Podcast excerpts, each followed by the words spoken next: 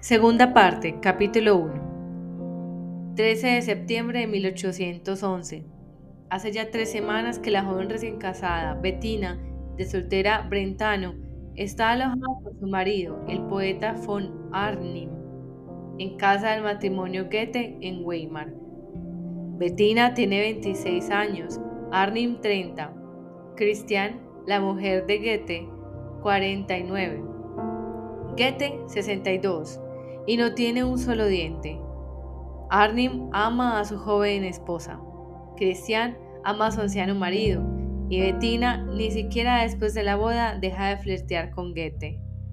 Aquella tarde, Goethe se queda en casa y Christian acompaña al joven matrimonio a una exposición.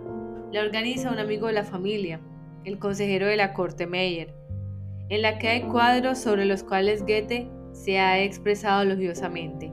La señora Cristian no entiende los cuadros, pero recuerda lo que sobre ellos dijo Goethe, de modo que ahora puede cómodamente hacer pasar las opiniones de él por suyas propias. Armin oye la fuerte voz de Cristian y ve las gafas de la nariz de Bettina. Las gafas suben y bajan siempre que Bettina, como los conejos, encoge la nariz.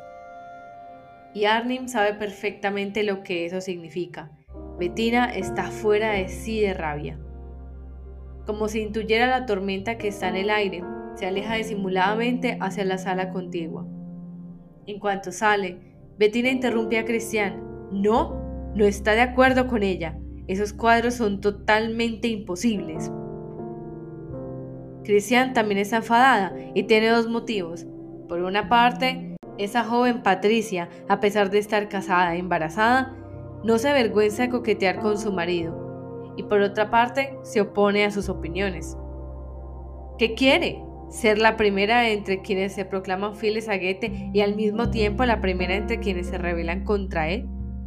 A Cristian la saca de quicio cada uno de esos dos motivos por separado y también el que cada uno de ellos excluya lógicamente al otro. Pero eso afirma en voz muy alta que es imposible afirmar que unos cuadros tan estupendos son imposibles. A lo cual Bettina responde, no solo es imposible afirmar que son imposibles, sino que hay que decir que dan risa. Sí, dan risa y apoya su afirmación con más y más argumentos. Cristian protesta, atención, y comprueba que no entiende en absoluto lo que dice aquella joven.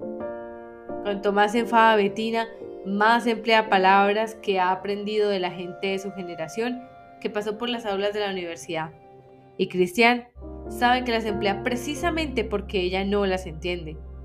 Mira su nariz en la que sus gafas suben y bajan y se parece a aquel idioma incomprensible y aquellas gafas tienen algo en común. En realidad, es curioso que Bettina lleve gafas, todos saben que Goethe está en contra de que se lleven gafas en público y lo considera una muestra de mal gusto y una excentricidad. Si Bettina, a pesar de eso, las lleva en Weimar, es porque quiere poner destacada y provocadamente de manifiesto que pertenece a la joven generación, precisamente a la que se caracteriza por el romanticismo y las gafas. Y nosotros sabemos lo que quiere decir una persona cuando manifiesta expresamente y con orgullo que pertenece a la joven generación. Quiere decir que vivirá cuando los demás, en el caso de Bettina, Cristian y Goethe, lleven ya mucho tiempo yaciendo ridículamente bajo el musgo. Bettina habla, está cada vez más excitada y de pronto la mano de Cristian sale volando en dirección a su rostro. En el último instante se da cuenta de que no es conveniente darle una mofetada a una invitada. Se detiene, de modo que su mano apenas se desliza por la frente de Bettina. Las gafas caen al suelo y se hacen añicos. La gente da vueltas a su alrededor, perpleja. De la habitación contigua llega corriendo el pobre Arnim y, como no se le ocurre nada más astuto, se agacha y recoge los trozos de cristal como si quisiera pegarlos. Todos esperan en tensión durante horas el veredicto de Goethe de qué parte se pondrá cuando se entere de todo. Goethe defiende a Cristian y prohíbe para siempre a la pareja volver a entrar a su casa. Cuando se rompe un vaso, eso significa felicidad. Cuando se rompe un espejo, cabe esperar siete años de mala suerte. Y cuando se rompen unas gafas, es la guerra. Bettina declara en todos los salones de Weimar que esa morcilla gorda se volvió loca y me mordió. La frase va de boca en boca y todo Weimar se muere de risa. Esa frase inmortal, esa risa inmortal, suenan hasta nuestros días. Capítulo 2 La inmortalidad. Goethe no temía esa palabra. En su libro Memorias de mi vida, que lleva el famoso subtítulo Poesía y Verdad, escribe sobre el telón que observa ansioso en el nuevo teatro de Dresden cuando tenía 19 años. Estaba representado a lo lejos, cito a Goethe, Der Tempel, des Ruhm, el templo de la fama, y alrededor de él todos los grandes autores teatrales de todas las épocas. Por la zona central que quedaba libre entre ellos, sin prestarles atención, se encamina directamente hacia el templo. Un hombre con una chaqueta ligera, se le veía desde atrás y no había en él nada particular. Debía de ser Shakespeare, quien sin tener predecesores y sin preocuparse por seguir modelos, avanzaba por su cuenta hacia la inmortalidad. La inmortalidad de la que habla Goethe no tiene, por supuesto, nada que ver con la fe religiosa en la inmortalidad del alma. Se trata de otra inmortalidad, distinta, completamente terrenal, de las que quienes permanecerán tras su muerte en la memoria de la posteridad. Cualquiera puede alcanzar una inmortalidad mayor o menor, más corta más larga, y desde muy joven se le da vueltas al asunto en sus pensamientos. Del alcalde de un pueblo de Moravia, al que de pequeño yo iba con frecuencia de excursión, contaban que tenía en casa un ataúd preparado para su propio entierro y que en los momentos felices, cuando se sentía especialmente contento de sí mismo, se acostaba en él y se imaginaba su propio entierro. No conocía en su vida nada más hermosos que esos momentos de ensoñación en el ataúd. Permanecía en su inmortalidad. Claro que ante la inmortalidad no hay igualdad entre las personas. Tenemos que diferenciar la demoniada pequeña inmortalidad, el recuerdo del hombre en la mente de quienes lo conocieron, esta era la inmortalidad con la que soñaba el alcalde del pueblo de Moravia. En la gran inmortalidad, que significa el recuerdo del hombre en la mente de aquellos a quienes no conoció personalmente. Hay trayectorias vitales que sitúan al hombre desde el comienzo ante esa gran inmortalidad, ciertamente insegura, incluso improbable, pero innegablemente posible. Son las trayectorias vitales de los artistas y los hombres de Estado. De todos los hombres de Estado europeos de nuestra época, el que probablemente más ha estado en la inmortalidad es François Mitterrand. Recuerdo una ceremonia inolvidable que se produjo tras su elección como presidente en 1981. La plaza de Panteón estaba repleta de una muchedumbre entusiasta y él se distanciaba de ella. Subía solo las amplias escaleras, exactamente igual que Shakespeare hacia el Templo de la Fama en el telón, sobre el que escribía Goethe. Y llevaba en la mano tres rosas. Después desapareció de la vista de la gente y se quedó totalmente solo entre las tumbas de 60 y cuatro grandes muertos. Seguido ya en su reflexiva soledad únicamente por la mirada de la cámara, del equipo de filmación y de varios millones de franceses que tenían los ojos pegados a las pantallas en las que resonaba la novena de Beethoven. Colocó una tras otra las tres rosas en la tumba de tres muertos a los que eligió de entre todos. Era como un agrimensor que clava tres rosas como tres bandelines en el inmenso campo de construcción de la eternidad. Para marcar el triángulo en cuyo centro deberá alzarse su palacio. Valéry Giscard d'Estaing, que fue presidente antes que él, invitó en 1974 a su primer desayuno en el Palacio del Elíseo a unos basureros. Fue el gesto de un burgués sentimental que deseaba el amor de la gente sencilla y quería que creyeran que era uno de ellos. Mitterrand no era tan ingenuo como para querer parecer a los basureros. Ese es un sueño que no se le puede hacer realidad a ningún presidente. Quería parecerse a los muertos, lo cual era mucho más sabio, porque los muertos y la inmortalidad son como una pareja indivisible de amantes, y aquel cuyo rostro se confunde con los rostros de los muertos es inmortal ya en vida. El presidente norteamericano Jimmy Carter siempre me cayó simpático, pero fue casi amor lo que sentí por él cuando lo vi en la televisión de En Chandal, corriendo con un grupo de colaboradores suyos, entrenadores y gorilas. De pronto se le empezó a cubrir la frente de sudor. Su cara se contrajo en un espasmo. Los demás corredores se inclinaron hacia él, lo cogieron y lo sostuvieron. Era un pequeño ataque al corazón. El jogging debía haberse convertido en una oportunidad para exhibir ante la nación la eterna juventud del presidente. Por eso, se había invitado a las cámaras y no fue culpa suya si en lugar de un atleta pletórico de salud tuvieron que exhibir a un hombre envejecido que tiene mala suerte. El hombre hacía ser inmortal, y la cámara un buen día nos enseña su boca estirada en un triste gesto como lo único que recordamos de él, lo que nos queda de él como parábola de toda su vida. Entra en una inmortalidad que dominamos ridícula.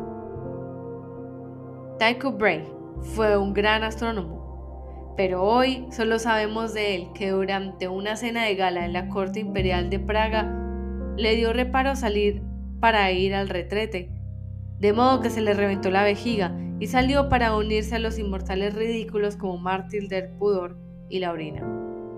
Fue a reunirse con ellos al igual que Christian Goethe, convertida por los siglos de los siglos en una morcilla rabiosa que muerde. No hay novelista a quien quiera más que Robert Musil Murió una mañana mientras levantaba pesas. Cuando la levanto yo, controlo angustiado el pulso de mi corazón y tengo miedo de morir, porque morir con una pesa en la mano, como mi adorado autor, sería un acto digno de un epígono tan increíble, tan enloquecido, tan fanático, que inmediatamente me aseguraría una inmortalidad ridícula.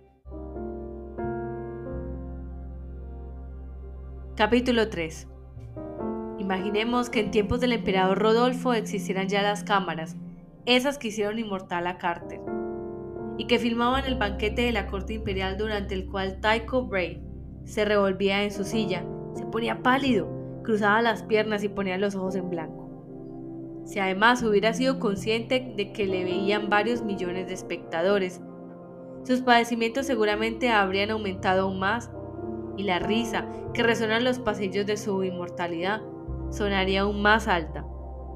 El pueblo pediría seguramente que la película sobre el famoso astrónomo, que se avergüenza de orinar, se emitiese todos los años por Año Nuevo, cuando la gente quiere reírse y no suele tener de qué. Esta idea despierta a mí un interrogante. ¿Cambia el carácter de la inmortalidad en la época de las cámaras? No dudo al responder. En esencia no porque el objetivo fotográfico ya estaba aquí mucho antes de ser descubierto. Estaba aquí como su propia esencia no materializada. Aunque no la enfocase objetivo alguno, la gente ya se comportaba como si la estuviera fotografiando. Alrededor de Goethe nunca pululó una bandada de fotógrafos, pero pululaban a su alrededor las sombras de los fotógrafos arrojadas hacia él desde las profundidades del futuro. Así fue, por ejemplo, durante su famosa audiencia con Napoleón. Aquella vez, en la cumbre de su fama, el emperador de los franceses reunió la conferencia a Erfurt a todos los soberanos europeos que debían dar su asentimiento a la división del poder entre él y el zar de los rusos. En este sentido, Napoleón era un verdadero francés y no le bastaba para su satisfacción con enviar a la muerte a cientos de miles de personas.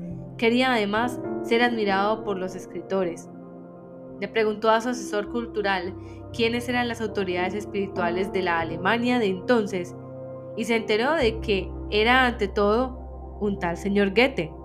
Goethe. Napoleón se dio un golpe en la frente. El autor de los sufrimientos del joven Werther. Cuando estaba en la campaña de Egipto comprobó que sus oficiales leían ese libro. Como lo conocía, se enfadó muchísimo reprendió a los oficiales por leer semejantes tonterías sentimentales y les prohibió una vez para siempre leer novelas. Cualquier novela, que sean libros de historia, son mucho más útiles. Pero esta vez, satisfecho de saber quién era Goethe, decidió invitarlo.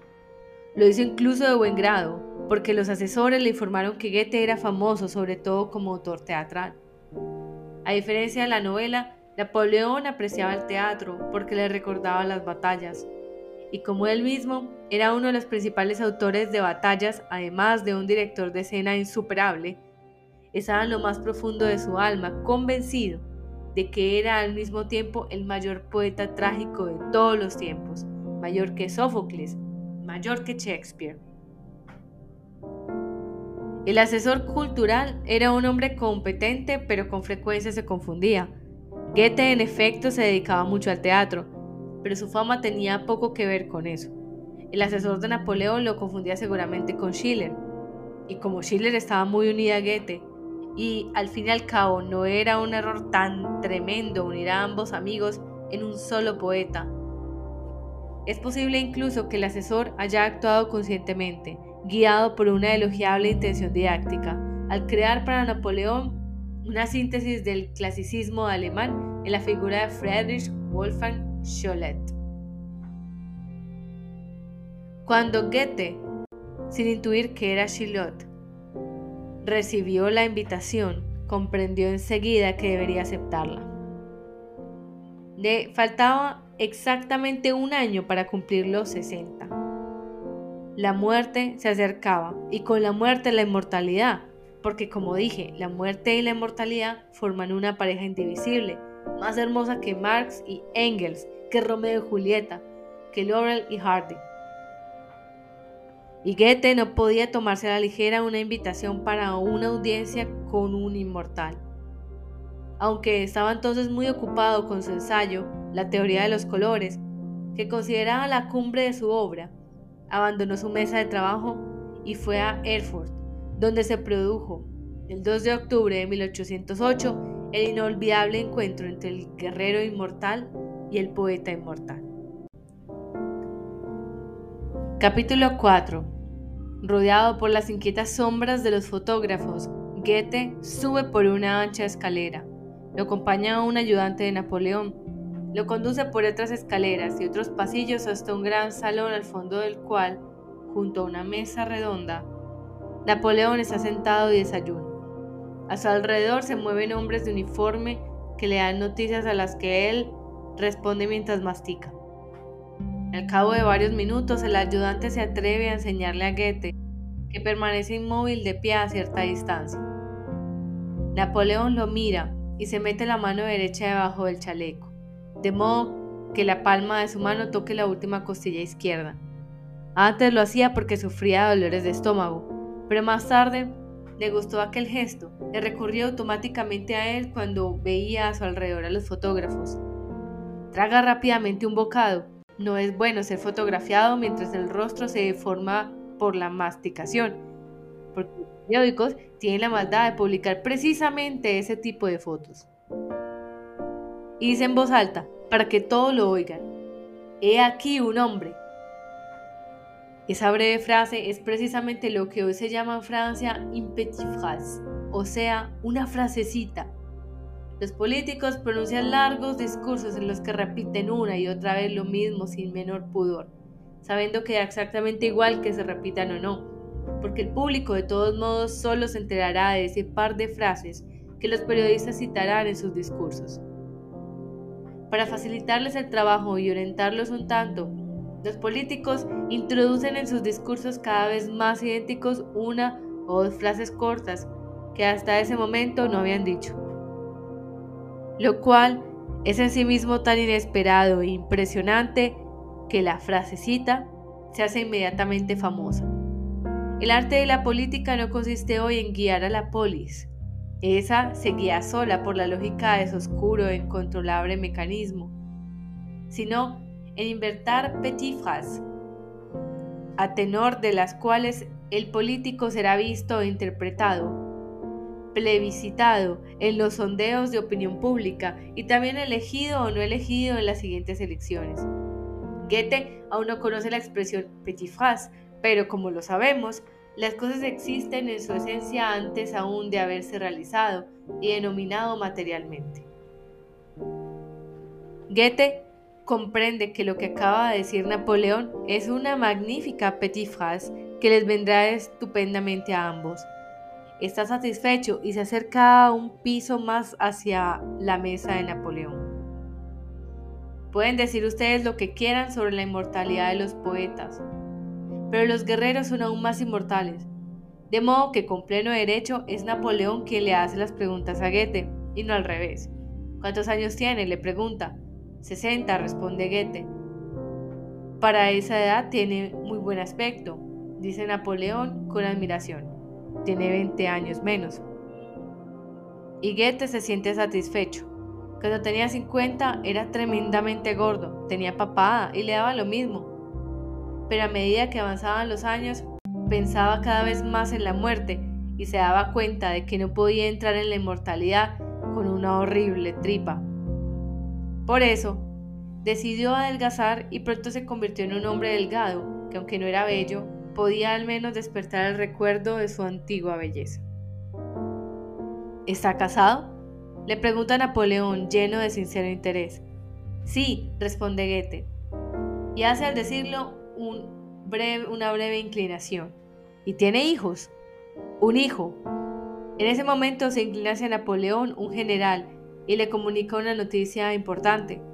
Napoleón se pone a pensar, saca la mano del chaleco, pincha un trozo de carne con el tenedor, se lo lleva a la boca. Esa escena ya no se fotografía y responde masticando. Al cabo de un rato, se acuerda de Goethe. Lleno de sincero interés, le hace una pregunta. ¿Está casado? Sí, responde Goethe, y hace al decirle una breve inclinación. ¿Y tiene hijos? Un hijo, responde Goethe. ¿Y Carlos Augusto? Pronuncia de pronto Napoleón el nombre del soberano de Goethe, príncipe del estado de Weimar, a quien por el tono de voz se nota que no aprecia. Goethe no puede hablar mal de su señor, pero tampoco puede enfrentarse al inmortal. Así que esquiva con diplomacia la cuestión y solo dice que Carlos Augusto ha hecho mucho por la ciencia del arte.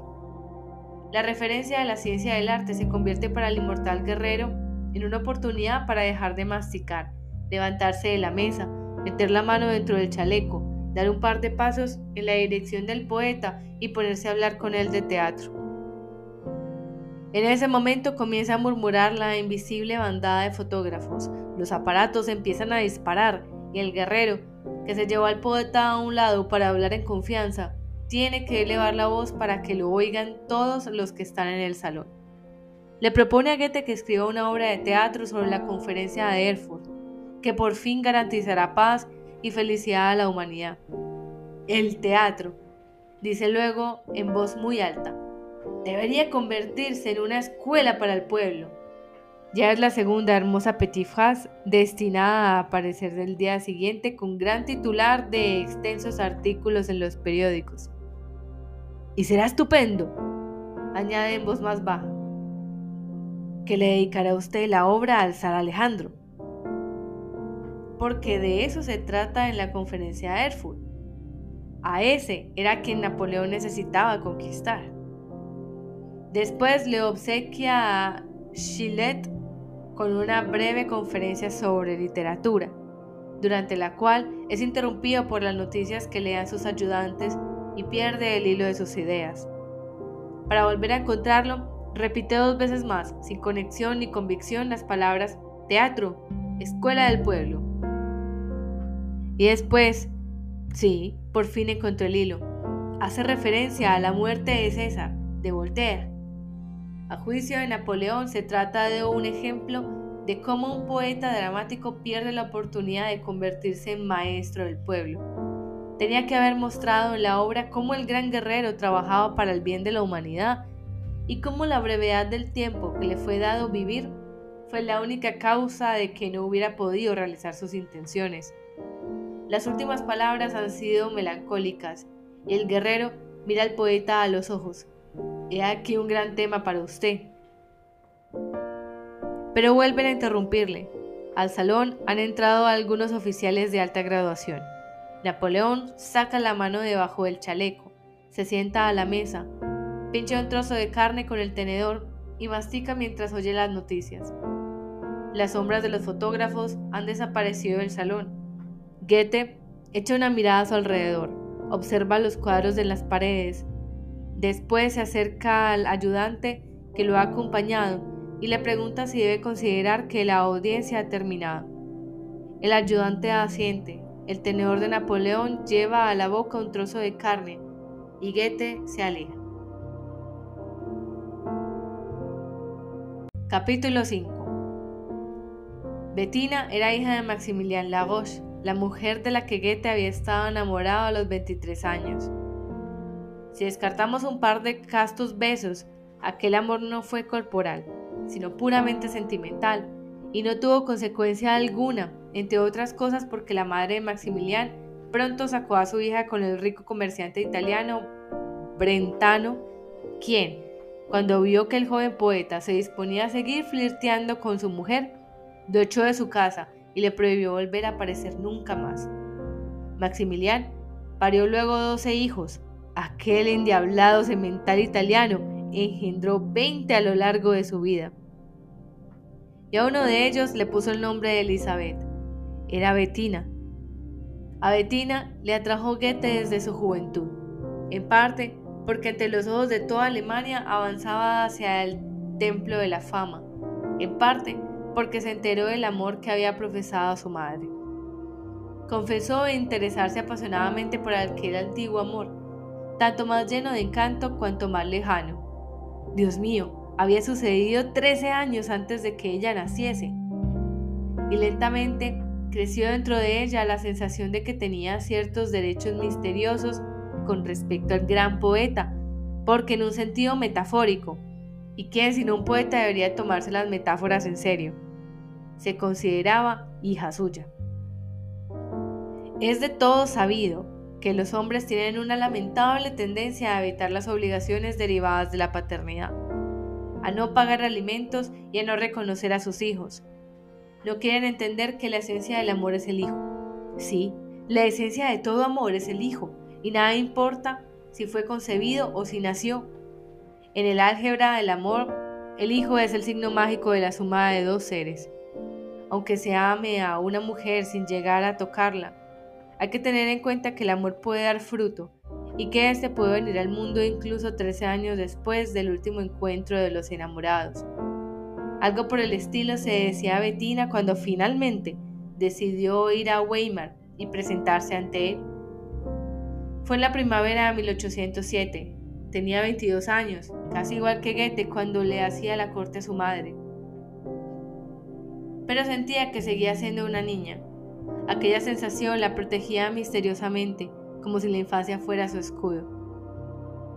Llevar por delante el escudo de la familia fue la estratagema que empleó durante toda su vida. Era una estratagema, pero formaba parte también de su naturaleza porque desde niña se había acostumbrado a jugar a ser una niña. Siempre había estado un poco enamorada de su hermano mayor, el poeta Clemens Brentano, y disfrutaba mucho sentándose en su regazo. Ya entonces sabía disfrutar, tenía 14 años, de la triple ambigüedad de la situación en la que era, al mismo tiempo niña, hermana y mujer necesitada de amor. ¿Es posible echar a un niño en nuestro regazo? Ni siquiera Goethe era capaz de hacerlo. Se le sentó en el regazo ya en 1807, el día de su primer encuentro. Si podemos confiar en la descripción que ella misma hizo. Al comienzo, se sentó frente a Goethe en un sofá. Él hablaba en un tono convencionalmente compungido sobre la duquesa Amelia, que había muerto unos días antes. Bettina dijo que no se había entrado de aquello. ¿Cómo? Se asombró Goethe. ¿No le interesa a usted la vida de Weimar? Bettina dijo, solo me interesa a usted.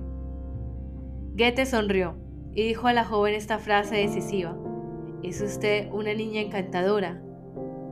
En cuanto oyó la palabra niña, Bettina perdió el miedo, afirmó que estaba incómoda y saltó del sofá. Siéntese entonces como esté más cómoda, dijo Goethe, y Betina se le echó al cuello y se le sentó en el regazo. Se sentía tan a gusto ahí sentada que arrimada a él, al cabo de un rato se durmió. Es difícil saber si fue así como sucedió o si Betina nos engaña, por si nos engaña es aún mejor. Nos confiesa cómo quiere que la veamos y describe el método que emplea con los hombres. Como una niña había sido descaradamente sincera. Había afirmado que la muerte de la condesa le daba lo mismo y que estaba incómoda en el sofá, a pesar de que antes que ella decenas de visitantes habían estado encantados de sentarse allí. Como una niña se le había echado al cuello y se le había sentado en el regazo, y para colmo, como una niña se había dormido. Nada más ventajoso que adoptar la posición de una niña. Las niñas se pueden permitir hacer lo que quieren porque son inocentes y carecen de experiencia. No tienen que respetar las reglas de comportamiento en sociedad porque aún no han ingresado al mundo en el que rige la formalidad. Pueden poner de manifiesto sus sentimientos sin tomar en cuenta que la ocasión es o no adecuada. Las personas que se negaban a ver en Betina una niña decían que era extravagante. En una ocasión se puso a bailar de alegría, se cayó y se abrió la cabeza contra la esquina de una mesa. Maleducada. En presencia de otras personas se sentaba en el suelo en lugar de hacerlo en una silla. Y sobre todo, catastróficamente afectada. En cambio, quienes estaban dispuestos a verlos como una eterna niña estaban encantados con su espontánea naturalidad. Goethe se quedó impresionado por la niña. Recordó su juventud y le regaló a Bettina una hermosa sortija. En su diario, ese día apuntó escuetamente Mamsel Brentano. Capítulo 6 cuántas veces se encontraron en la vida a esos famosos amantes, Goethe y Bettina. Ella volvió a visitarlo ese mismo año en 1807, en otoño, y se quedó en Weimar 10 días. Después volvió a verlo al cabo de tres años. Fue a pasar tres días al balneario checo de Teplic, donde, sin que ella lo supiera, Goethe estaba tomando las beneficiosas aguas y un año más tarde se produjo la decisiva visita a Weimar, donde al cabo de dos semanas de estancia, Christian le tiró las gafas al suelo. ¿Y cuántas veces se quedaron de verdad a solas, cara a cara? Tres, cuatro veces, difícilmente más. Pero cuanto menos se veían, más escribían. O para ser más preciso, más le escribía ella. Le escribió 52 largas cartas en las que lo tuteaba y le hablaba más que de amor. Pero además de la avalancha de palabras no sucedió entre ellos nada más y podemos ciertamente preguntarnos por qué su historia de amor se hizo tan famosa. La respuesta es la siguiente. Se hizo famosa porque desde el comienzo se trató de algo distinto al amor. Goethe empezó a intuirlo todo. La primera vez se sintió muy intranquilo, cuando Bettina le confesó que mucho tiempo antes de su primera visita a Weimar se había hecho muy amiga de la anciana madre de él, quien al igual que ella vivía en Frankfurt. Bettina le había preguntado por su hijo y la mamá, satisfecha y orgullosa, le había contado durante días enteros docenas de recuerdos. Bettina había pensado que su amistad con la madre le abriría las puertas de la casa y el corazón de Goethe, pero sus cálculos no salieron del todo bien. La oración de la madre le parecía a Goethe un tanto cómica. Nunca había ido a verla desde Weimar intuía un peligro en la alianza de la extravagante joven con la ingenua madre.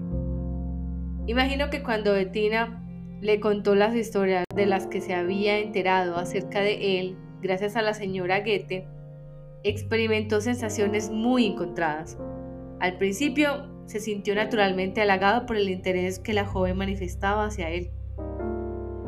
El relato de ella despertaba en él muchos recuerdos dormidos que le agradaban. Pero pronto empezó a recordar también entre ellos episodios que no podían haber ocurrido o en los cuales se encontraba tan ridículo que no debían haber ocurrido. Además, su infancia y su juventud adquirían en boca de Bettina cierta tonalidad y cierto sentido que no le convenían no porque Bettina quisiese utilizar contra él los recuerdos de su juventud, sino porque a uno, a cualquiera, no solo a Goethe, le molesta oír relatar su vida en una interpretación distinta de la propia. Así que Goethe se sintió amenazado. Esa chica que se mueve en un ambiente de jóvenes intelectuales del movimiento romántico. Goethe no sentía hacia ellos la menor simpatía. Es peligrosamente ambiciosa y se considera, por una naturaleza que no está lejos de la desvergüenza, una futura escritora. Y además, un día se lo dijo sin rodeos, le gustaría escribir un libro con los recuerdos de su madre. Un libro sobre él, sobre Goethe. En ese momento entrevió tras las manifestaciones de amor la amenazadora agresividad de la pluma y empezó a ponerse en guardia. Precisamente porque estaba en guardia ante ella, hacía todo lo posible para no serle antipático. Era demasiado peligrosa para que pudiera permitirse convertirla en su enemiga prefirió mantenerla bajo un constante y amable control. Pero al mismo tiempo, sabía que no podía exagerar la amabilidad, porque el menor gesto que ella pudiera interpretar como una manifestación de simpatía amorosa, y ella estaba dispuesta a interpretar como declaración de amor hasta un estornudo suyo, la habría vuelto más osada. Una vez le escribió, no quemes mis cartas, no las rompas, eso sería perjudicial para ti, porque el amor que en ellas expreso está unido a ti firme, verdadera, vivamente. Pero no se las enseñes a nadie. Tenlas escondidas como una belleza oculta. Primero se rió de la seguridad con la que Bettina consideraba que sus cartas eran bellas, pero luego le llamó la atención esa frase. Pero no se las enseñes a nadie. ¿Por qué se lo decía? ¿Acaso tenía la menor intención de enseñárselas a alguien? Con el imperativo no las enseñes, Bettina ha puesto al descubierto indirectamente sus ganas de enseñar. Él no dudaba de que sus cartas, las que de vez en cuando le escribía ella, iban a tener también otros lectores, y sabía que se encontraba en la situación de acusado a quien el tribunal le ha comunicado. Todo lo que diga a partir de ahora puede ser utilizado en su contra. Por eso, intentaba ante la amabilidad y el distanciamiento delimitar cuidadosamente un camino intermedio. A sus cartas extasiadas respondía con mensajes que eran a la vez amistosos y distantes. Y a su tuteo respondió durante mucho tiempo tratándola de usted. Cuando se encontraban en una misma ciudad, era paternalmente amable con ella y le invitaba a casa, pero procuraba que se viesen siempre en presencia de otras personas. ¿Qué es lo que de verdad había entre ellos? En 1809, Bettina le escribe, tengo la firme voluntad de amarte hasta la eternidad. Lean con cuidado esta frase aparentemente trivial.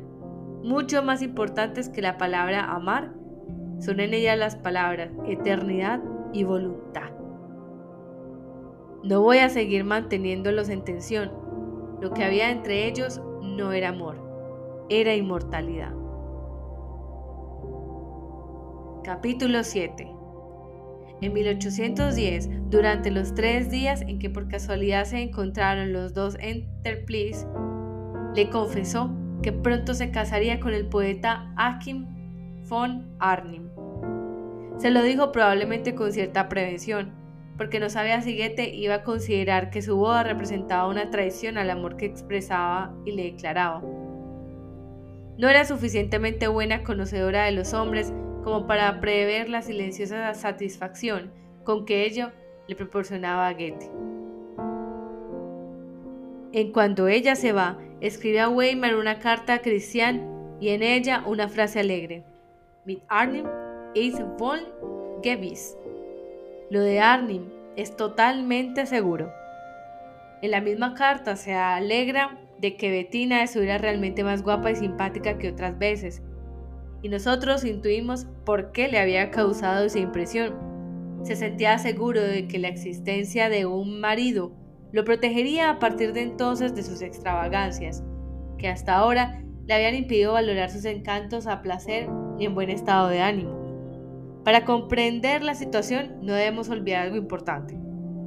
Goethe era desde su más tierna juventud un seductor.